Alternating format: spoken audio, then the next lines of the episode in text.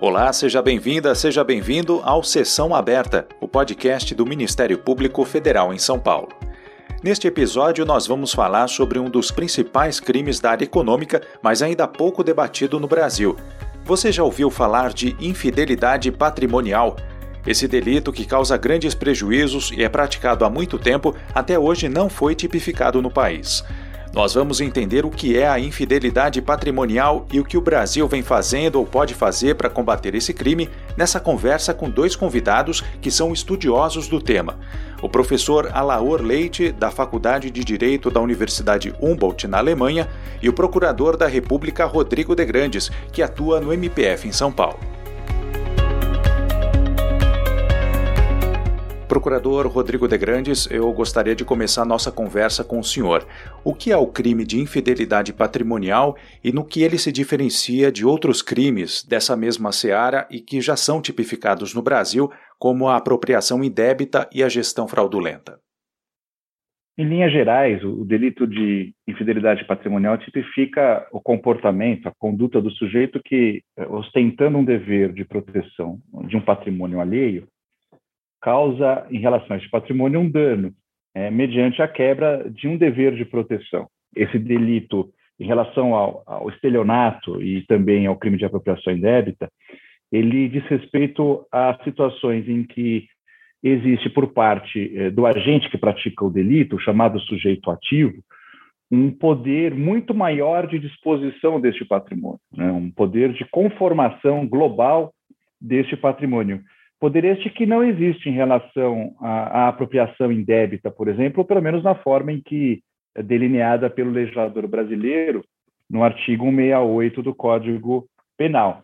E também no estelionato, porque no estelionato exige-se como elemento fundamental a, a, fraude, que não é propriamente um elemento, é um requisito típico da a, a figura de infidelidade patrimonial. Seriam basicamente essas as diferenças. Uhum. Professor Alaor, há um artigo que o senhor e o professor Adriano Teixeira escreveram sobre esse tema, intitulado O Principal Delito Econômico da Moderna Sociedade Industrial Observações Introdutórias sobre o Crime de Infidelidade Patrimonial. Por que, que esse crime pode ser caracterizado com essa centralidade, com esse destaque no sistema econômico atual? Bem, como o professor Rodrigo já, já adiantou, a característica essencial desse delito é a violação de um dever fiduciário de tutela do patrimônio alheio. Em face disso, pode destacar que na moderna sociedade é, industrial, esse delito assumiu centralidade, assumiu um papel de destaque, sobretudo, mas não só, no contexto europeu, precisamente porque essa sociedade é marcada pela divisão entre titularidade do patrimônio e administração do patrimônio.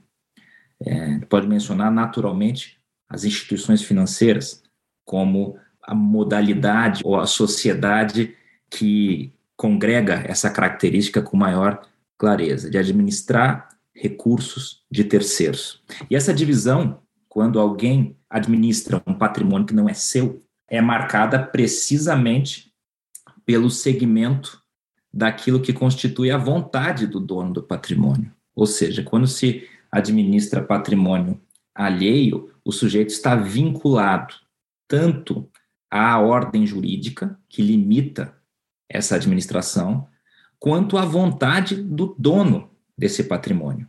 E essa cisão entre titularidade e administração criou um problema fundamental, que é o de delimitar ou de interpretar a vontade alheia no dia a dia da administração do patrimônio. Então é evidente que quando um sujeito entrega a administração do seu patrimônio, dos seus valores, a outro sujeito, uma instituição financeira, um administrador qualquer, é bom relembrar que esse delito pode ocorrer em relações simples de administração do patrimônio alheio, mas pode ocorrer também no interior de grandes conglomerados econômicos. É um delito que também, por isso, é um delito central, um delito que alcança relações bilaterais, mas alcança também relações muito complexas de administração do patrimônio alheio. Mas dito isso, por vezes, como eu dizia, quando se entrega a administração do, patrimônio próprio a outrem, se não se está controlando o tempo todo a forma como esse patrimônio está sendo administrado. Há algumas diretivas gerais, há alguns propósitos e há algumas expectativas que limitam o que o outro sujeito pode fazer com o seu patrimônio. Mas a ausência de um controle permanente sobre essa administração gera, de um lado, uma oportunidade àquele que dolosamente decida malversar esse patrimônio. E veja que aqui, diferentemente do delito de apropriação indébita, não há necessidade de uma transferência do patrimônio para si, ou seja, o conteúdo de injusto dessa conduta não está na apropriação dos recursos alheios, e sim no fato de existir uma falta de correspondência entre a vontade do dono do patrimônio e aquele que o administra. Ele viola um dever fiduciário. Como essa ausência de controle é uma oportunidade para aquele que decide malversar, ela é também uma dificuldade para o bom administrador, porque por vezes é difícil identificar em face de uma situação que irrompe simplesmente uma crise financeira, uma alteração de um mercado sempre volátil, é difícil identificar sem recorrer ao dono do patrimônio qual é a real vontade daquele titular. E é por isso que esse delito inserido nesse tipo de sociedade moderna, que é precisamente caracterizada por essa cisão assume uma centralidade no debate. E foi assim, por exemplo, na crise financeira dos bancos europeus, 2007 e 2008, em que esse delito assumiu papel de protagonismo no debate político, econômico e jurídico penal, eis que vários administradores e gestores de instituição financeira na Europa foram processados pelo delito de infidelidade patrimonial, e é por isso que esse delito permanece como um delito central do moderno direito penal econômico, também fora de situações de crise. É um delito que tem uma importância, portanto, inegável na nossa sociedade moderna, caracterizada por essa cisão entre titularidade e administração do patrimônio. Uhum. E no Brasil houve uma demora muito grande para esse conceito de infidelidade patrimonial ser discutido nesses moldes. Né? É, Procurador Rodrigo de Grandes, o senhor tem uma larga experiência atuando na área de crimes econômicos e financeiros. Na prática, quais são os efeitos dessa inexistência de um tipo penal específico para infidelidade patrimonial? Como é que isso prejudica o enfrentamento a esses delitos no Brasil? Eu diria que eh, seriam dois os, os efeitos eh, deletérios, digamos assim, eh, da, da ausência de uma figura de infidelidade patrimonial no Brasil. Né? O primeiro deles, talvez o mais, mais tangível, né, o mais perceptível, é a, a lacuna de punibilidade, a ausência de punição de determinados comportamentos que são considerados graves porque efetivamente é, se percebe a, a, prática de um injusto com relevância, no caso é, que o Alaor mencionou, um injusto de caráter patrimonial, através da quebra do dever de fidúcia, do dever de proteção que determinada pessoa assume perante o patrimônio de outro. Então, existe uma situação concreta, por exemplo, praticada no âmbito societário fora de uma instituição financeira, é, de manifesta infidelidade patrimonial que hoje não é punida por ausência de um tipo penal, a despeito da gravidade do comportamento e da presença de um injusto que é palpável, que é tangível.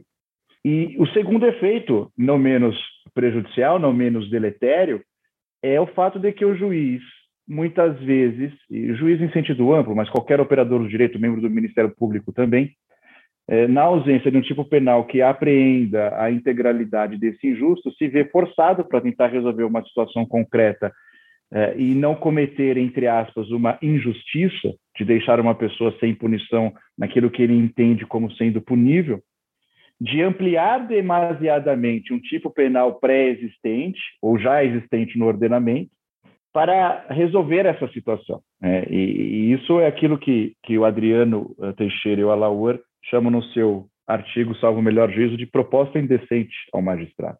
Porque o caso é grave, a situação exigiria a atuação do direito penal, mas a míngua de um tipo penal que efetivamente apreenda aquele injusto, o juiz se vê forçado a esgarçar os limites é, legais e, portanto, violar o princípio da legalidade estrita, é, que é um eixo central do direito penal liberal, por exemplo, do delito de apropriação indébita. e de outros delitos patrimoniais, como uh, o caso do, da figura do estelionato do artigo 177, e eventualmente até mesmo da gestão temerária da instituição financeira, que são, de alguma forma, manifestações implícitas né, de, de infidelidade, mas que dizem respeito a uma apreensão segmentada ou simplesmente parcial deste injusto que marca, que delineia a infidelidade patrimonial. Então, o problema justamente é esse: é a lacuna de punibilidade em um determinado momento, vale dizer, a ausência de punição, e uma situação ensejadora de violação ao princípio da legalidade.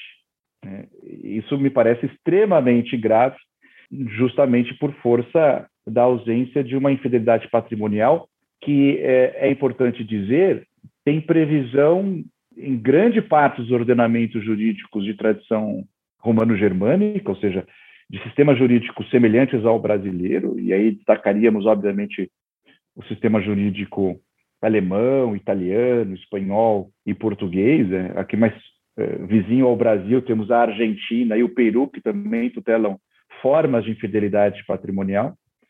E o Brasil parece um pouco insulado, digamos assim, né? está ilhado nessa situação, porque efetivamente não prevê tal como deveria, a meu ver, pelo menos, a criminalização desta específica modalidade de comportamento criminoso.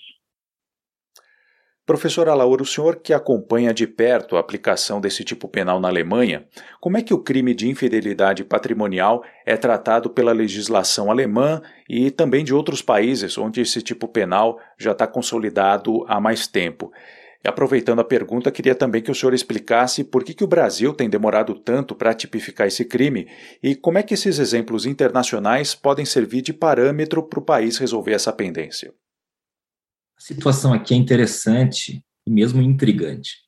Em primeiro lugar, não há provavelmente nenhum local em que essa conduta, tal como foi descrita, ou seja, a violação de um dever de tutela do patrimônio alheio, que gera dano patrimonial a alguém, não há nenhum local em que essa conduta provavelmente ficaria impune. É, existe um certo consenso sobre a gravidade dessa conduta. E essa gravidade repousa, entre outras coisas, no fato de que o patrimônio, para rememorar um antigo penalista alemão, Karl Binding, é, que proferiu essas palavras é, ainda no começo do século XX, é, na Alemanha, o patrimônio encontra o seu inimigo, nesse caso, precisamente naquele que deveria tutelá-lo. Ou seja, o patrimônio não encontra um inimigo externo, alguém que, por meio de uma fraude, tenta granjear acesso ao patrimônio alheio, ou aquele que, por meio de violência, retira bens à força de outra. Aqui o patrimônio encontra seu inimigo naquele que foi lá colocado pelo dono do patrimônio. Pressuposta, então, uma relação de confiança. É claro que o direito tem de tutelar esse sujeito que entregou, confiou o seu patrimônio a um terceiro, que, além de violar os deveres fiduciários, por vezes decorrentes da lei, mas por vezes decorrentes da vontade do próprio dono do patrimônio, e gera um dano patrimonial que é auferível contabilmente. Então, o direito tem de socorrer essa pessoa e os direitos do mundo, as ordens jurídicas do mundo, socorrem esse sujeito de várias maneiras. É, o Brasil, a sua maneira é, atabalhoada, com outros tipos penais que apreendem apenas parcialmente o acontecimento e não integralmente. É, o modelo mais tradicional, nós podemos dizer com toda certeza, é o modelo alemão, que de alguma maneira se alastrou pelo continente é, europeu e é, em, seu, em suas premissas fundamentais, basicamente aceito, com algumas nuances. Mas comecemos então por, pelo modelo alemão e depois falemos dessas nuances na Espanha, Portugal, em outros, em outros países. O modelo alemão, vigente atualmente, é, data da década de 30 do, do século passado. E ele é marcado por uma ideia central. Todas as condutas infiéis que violem um dever e gerem um dano patrimonial decorrente dessa violação do dever merecem um tratamento igual. Ocorram numa sociedade por ações, ocorram em uma instituição eh, financeira específica, ocorram numa relação bilateral, e ocorram em qualquer outra sociedade de natureza empresarial. Ou seja, é, essa conduta merece a atenção do direito penal, independentemente da sociedade ou do contexto em que ela ocorra. Por isso, o Código Penal alemão tem um tipo, que é o parágrafo 266, que criminaliza a infidelidade patrimonial de uma maneira geral, exigindo essa violação de um dever e um dano patrimonial, que é o ponto arquimédico. Não existe infidelidade patrimonial sem dano patrimonial. É um corpo sem alma, ou uma alma sem corpo, talvez seja melhor dito assim: o corpo é o dano patrimonial. É, nesse sentido, o, o, Código Penal alemão tem um tratamento mais abrangente e entrega ao juiz a interpretação mais concreta desse delito. Outros ordenamentos jurídicos resolveram partir dessa mesma premissa, porém entenderam que alguns setores mereceriam um tratamento específico. Então, Portugal e Espanha, para ficar com esses dois exemplos, contém um tipo penal geral, tal como o alemão, o 224 do Código Penal português, o 252, é, nova redação do Código Penal espanhol, bastante apoiada no, no direito alemão, mas eles entendem que, por exemplo, no setor público, há uma demanda por uma criminalização específica das ações infiéis, o que, por exemplo, é, não foi feito na Alemanha, que aplica o delito do 266, já mencionado, também no setor público, também no manuseio e eventual malversação de recursos públicos, desvio de recursos públicos. Em Portugal, há o delito de administração danosa, que é uma infidelidade patrimonial no setor público, no 235, e na Espanha, a malversação de caudales públicos, que está no 432 atualmente, que tem que ser lido em conjunto com o 252, que é a infidelidade geral. Então, esses modelos são os modelos que, e veja que interessante já é, ingressando nas duas perguntas subsequentes. Espanha, Portugal e Alemanha costumam ser países a quem o Brasil lança um olhar muito generoso e receptivo, de quem o Brasil costuma importar, por vezes fagueiro, as mais modernas teorias e as mais modernas concepções. Pensemos na teoria do domínio do fato, em outros temas que, que tanto participam da, da, do, do direito brasileiro. Mas precisamente nesse setor, que tem essa centralidade no direito penal econômico, não foi assim. O Brasil não se mirou nesses exemplos, que, note-se bem, estão longe da perfeição, cada um tem os seus problemas. Essa criminalização geral da Alemanha gera uma grande margem de discricionariedade na jurisprudência, que, por sua vez, gera grande insegurança quanto à determinação, sobretudo do elemento violação do dever, mas também do dano patrimonial, e quando ocorre esse dano patrimonial. Então, é claro que não são modelos prontos para serem é, desembaraçados nas alfândegas brasileiras, porém, são exemplos que já existem há tantas décadas, há tanto material, há farta jurisprudência, que talvez o Brasil, desde a sua perspectiva, fizesse bem em avaliar os vícios e as virtudes desses modelos. Porque o que se sabe, desde logo, é que o modelo brasileiro nesse setor fracassa. Fracassa porque viola, dia após dia, o princípio da legalidade. Criminaliza a conduta sem lei, precisamente por entender que é insuportável enxergar esse tipo de conduta e deixá-la impune. Então, a explicação aqui, me parece, está num certo efeito de inércia e numa compreensão mais setorizada do direito penal econômico que vige no direito brasileiro. Então, a gestão temerária é uma expressão do delito de infidelidade patrimonial, mas veja só, não exige o dano patrimonial. É, portanto, a alma sem corpo de que eu falava. No setor público, nós consideramos o peculato como um delito que protege suficientemente o patrimônio público, embora baseado em outros princípios que não só os da infidelidade patrimonial. Em outros setores, fora das instituições financeiras, muito daquilo que é punível passa a não ser mais punível. Então, me parece que está mais numa compreensão de setorização dos fenômenos e numa certa inércia. Nós nos acostumamos a punir a infidelidade patrimonial sob outras vestes, como apropriação indébita, como foi amplamente denunciado na monografia do professor Rodrigo de Grandes. Então, faríamos bem em olhar os modelos internacionais, não para importá-los imediatamente, mas justamente para recolher o farto material que é, se desenvolveu, sobretudo no contexto europeu, e promover no Brasil uma discussão ampla sobre esse tema. Porque mesmo aqueles que forem avessos à criminalização terão de admitir que essas condutas hoje já são punidas sem lei no Brasil. E essa constatação, essa sim, me parece uma constatação insuportável. Procurador Rodrigo de Grandes, o professor Alaor mencionou agora há pouco a sua tese de doutorado, que agora é lançada em formato de livro, O Delito de Infidelidade Patrimonial e o Direito Penal Brasileiro. Nela, o senhor defende justamente a criação desse tipo penal, propondo inclusive a redação de um artigo do Código Penal sobre esse crime. Em linhas gerais, como é que deve se formatar essa tipificação e quais os efeitos disso sobre esses outros tipos penais citados pelo professor Alaor, que tratam da infidelidade patrimonial de maneira é, apenas tangencial, digamos assim?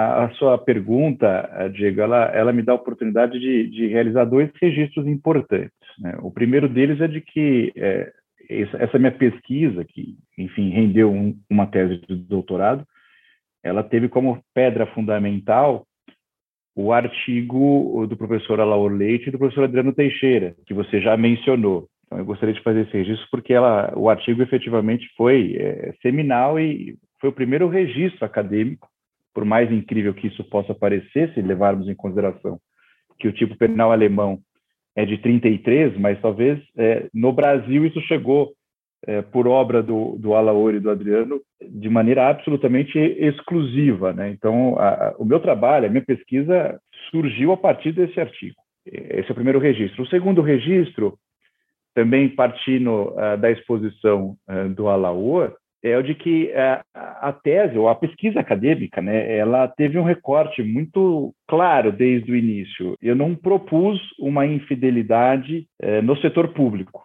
Eu trabalhei a infidelidade, digamos assim, no setor privado, né, e, e nessa perspectiva fiz uma, uma proposta de tipo penal, da criação de um tipo penal, na, nos moldes do parágrafo 266 do Código Penal Alemão. E eu não, não entrei na, na discussão se essa é talvez o, o, melhor o melhor caminho. Talvez no, no, no, mundo ideal, se houvesse mais tempo, haveria um segundo volume da tese para tratar da infidelidade no setor público, mas de toda forma, pelo menos em princípio, a minha ideia era a, a, a propositura de um tipo penal genérico que estaria previsto na minha proposta no artigo 168b do Código Penal brasileiro, e eu vou me permitir ler a, a minha proposta, que diz o seguinte: abusar dos poderes de administração de um patrimônio alheio que lhe foram incumbidos por lei, ordem legal ou negócio jurídico, com o fim de obter vantagem de qualquer natureza em benefício próprio ou de outro, e mediante a infração do dever de salvaguarda, causando prejuízo ao patrimônio administrado. Essa é a forma fundamental. Existem nos parágrafos outras uh, modalidades delituosas, mas Aqui eu fiz uma proposta de pena de reclusão de 1 a 5 anos de multa e tento explicar isso no livro, por que, que eu cheguei a essa, a essa redação. É importante dizer também que, é, para que se evitem a, as críticas é, nesse sentido, que não é apenas uma proposta de mais um crime. A ideia não é criminalizar mais. Talvez a ideia seja punir melhor, digamos assim, condutas que efetivamente merecem ser punidas. Então, nessa toada, eu proponho a criação de um tipo genérico de infidelidade patrimonial brasileira, é, o Alaor tem uma, uma expressão muito, é, muito elegante, né? uma infidelidade patrimonial tropical, digamos assim, para tentar suprir essas lacunas que nós denunciamos durante essa nossa conversa, mas também estabelecer um certo realinhamento, digamos assim, de delitos que existem no Brasil e que apreenderam de forma segmentada, de forma parcial esse injusto da infidelidade e que, é, por conta disso, né, tem gerado problemas importantes, problemas graves em termos né, de incidência e de interpretação da própria lei penal pelos tribunais. Isso nos dias de hoje. Né. Não é, portanto, uma discussão meramente acadêmica, ela tem uma repercussão prática, uma repercussão concreta na vida das pessoas. Então, eu proponho a criação desse tipo penal, o realinhamento de diversos tipos penais com foco talvez mais veemente na criminalidade patrimonial, e não poderia ser diferente, haja vista que uh, o delito de infidelidade patrimonial tem como bem jurídico protegido o patrimônio, e aí também nele existe essa virtude né, de proteger um bem jurídico que, inegavelmente, historicamente, na sociedade, pelo menos moderna, ou mesmo antes dela, uh, merecia proteção penal. Então, não há que se discutir sobre a relevância, sobre a dignidade penal do patrimônio enquanto objeto de tutela.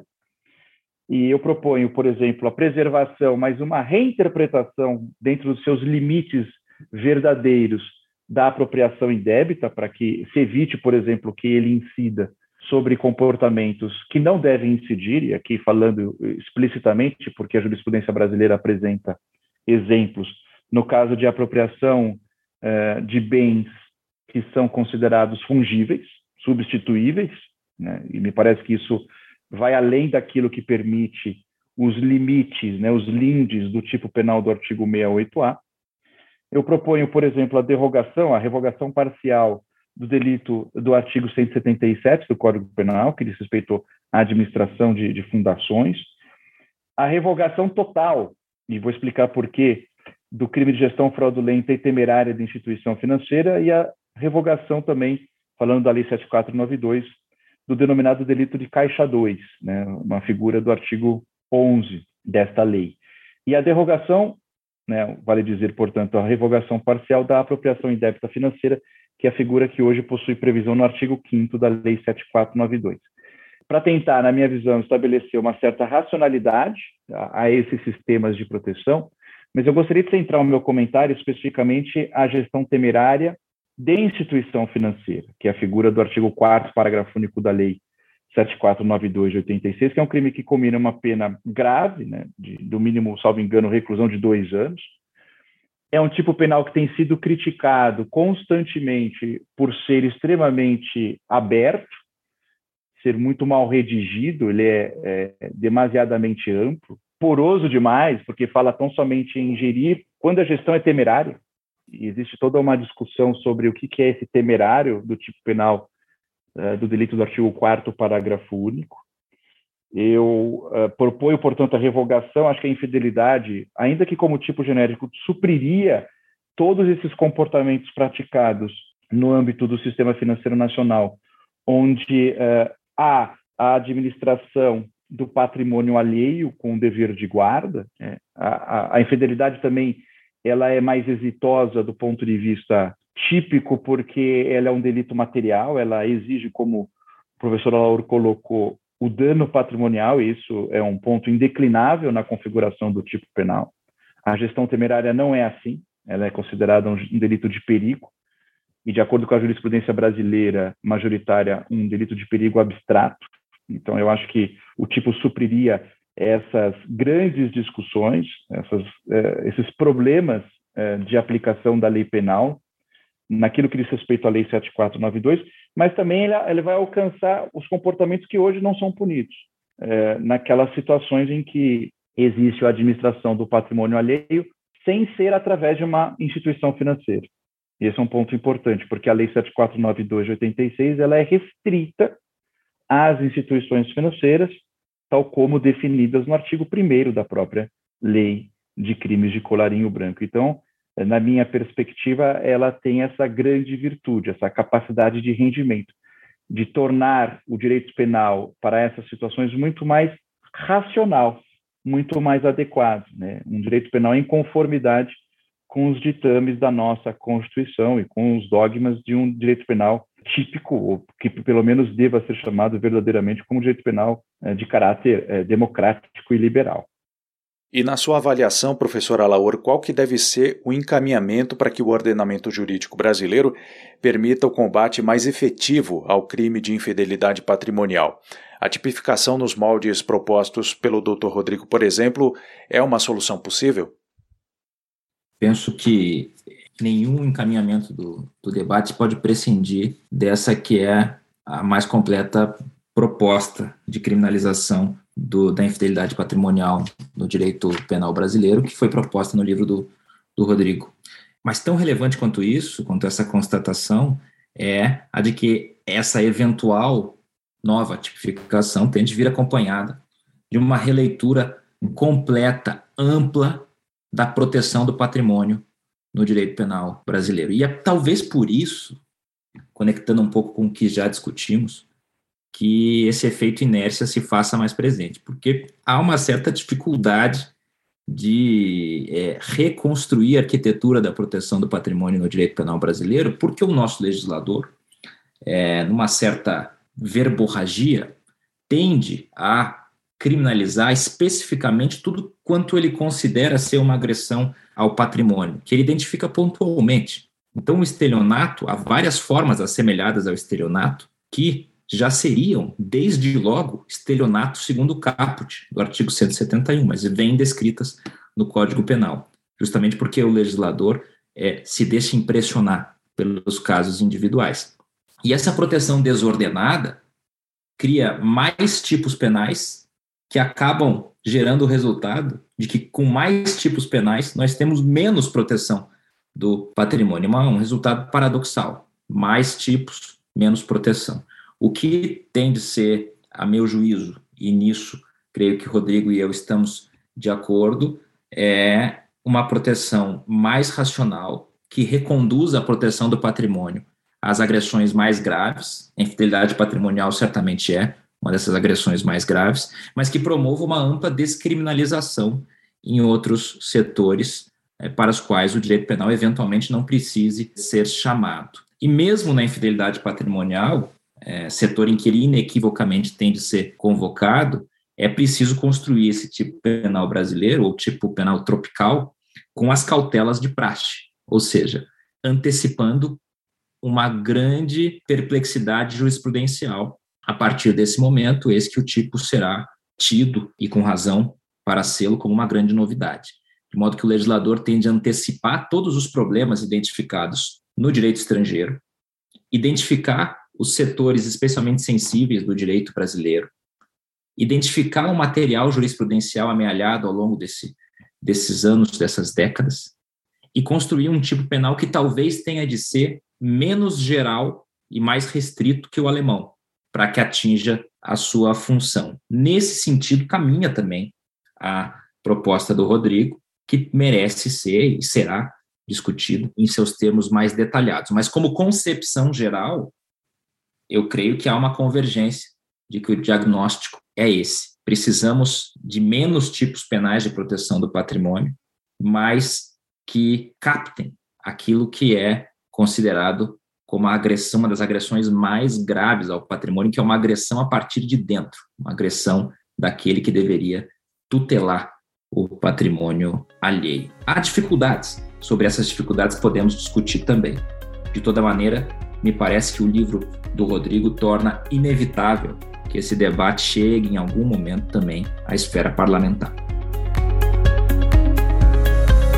Essa foi a nossa conversa com o professor Alaor Leite e o procurador da República Rodrigo de Grandes. E nós estamos chegando ao fim desta edição do Sessão Aberta, um podcast produzido pela Assessoria de Comunicação da Procuradoria da República em São Paulo. Muito obrigado pela sua companhia e até a próxima edição.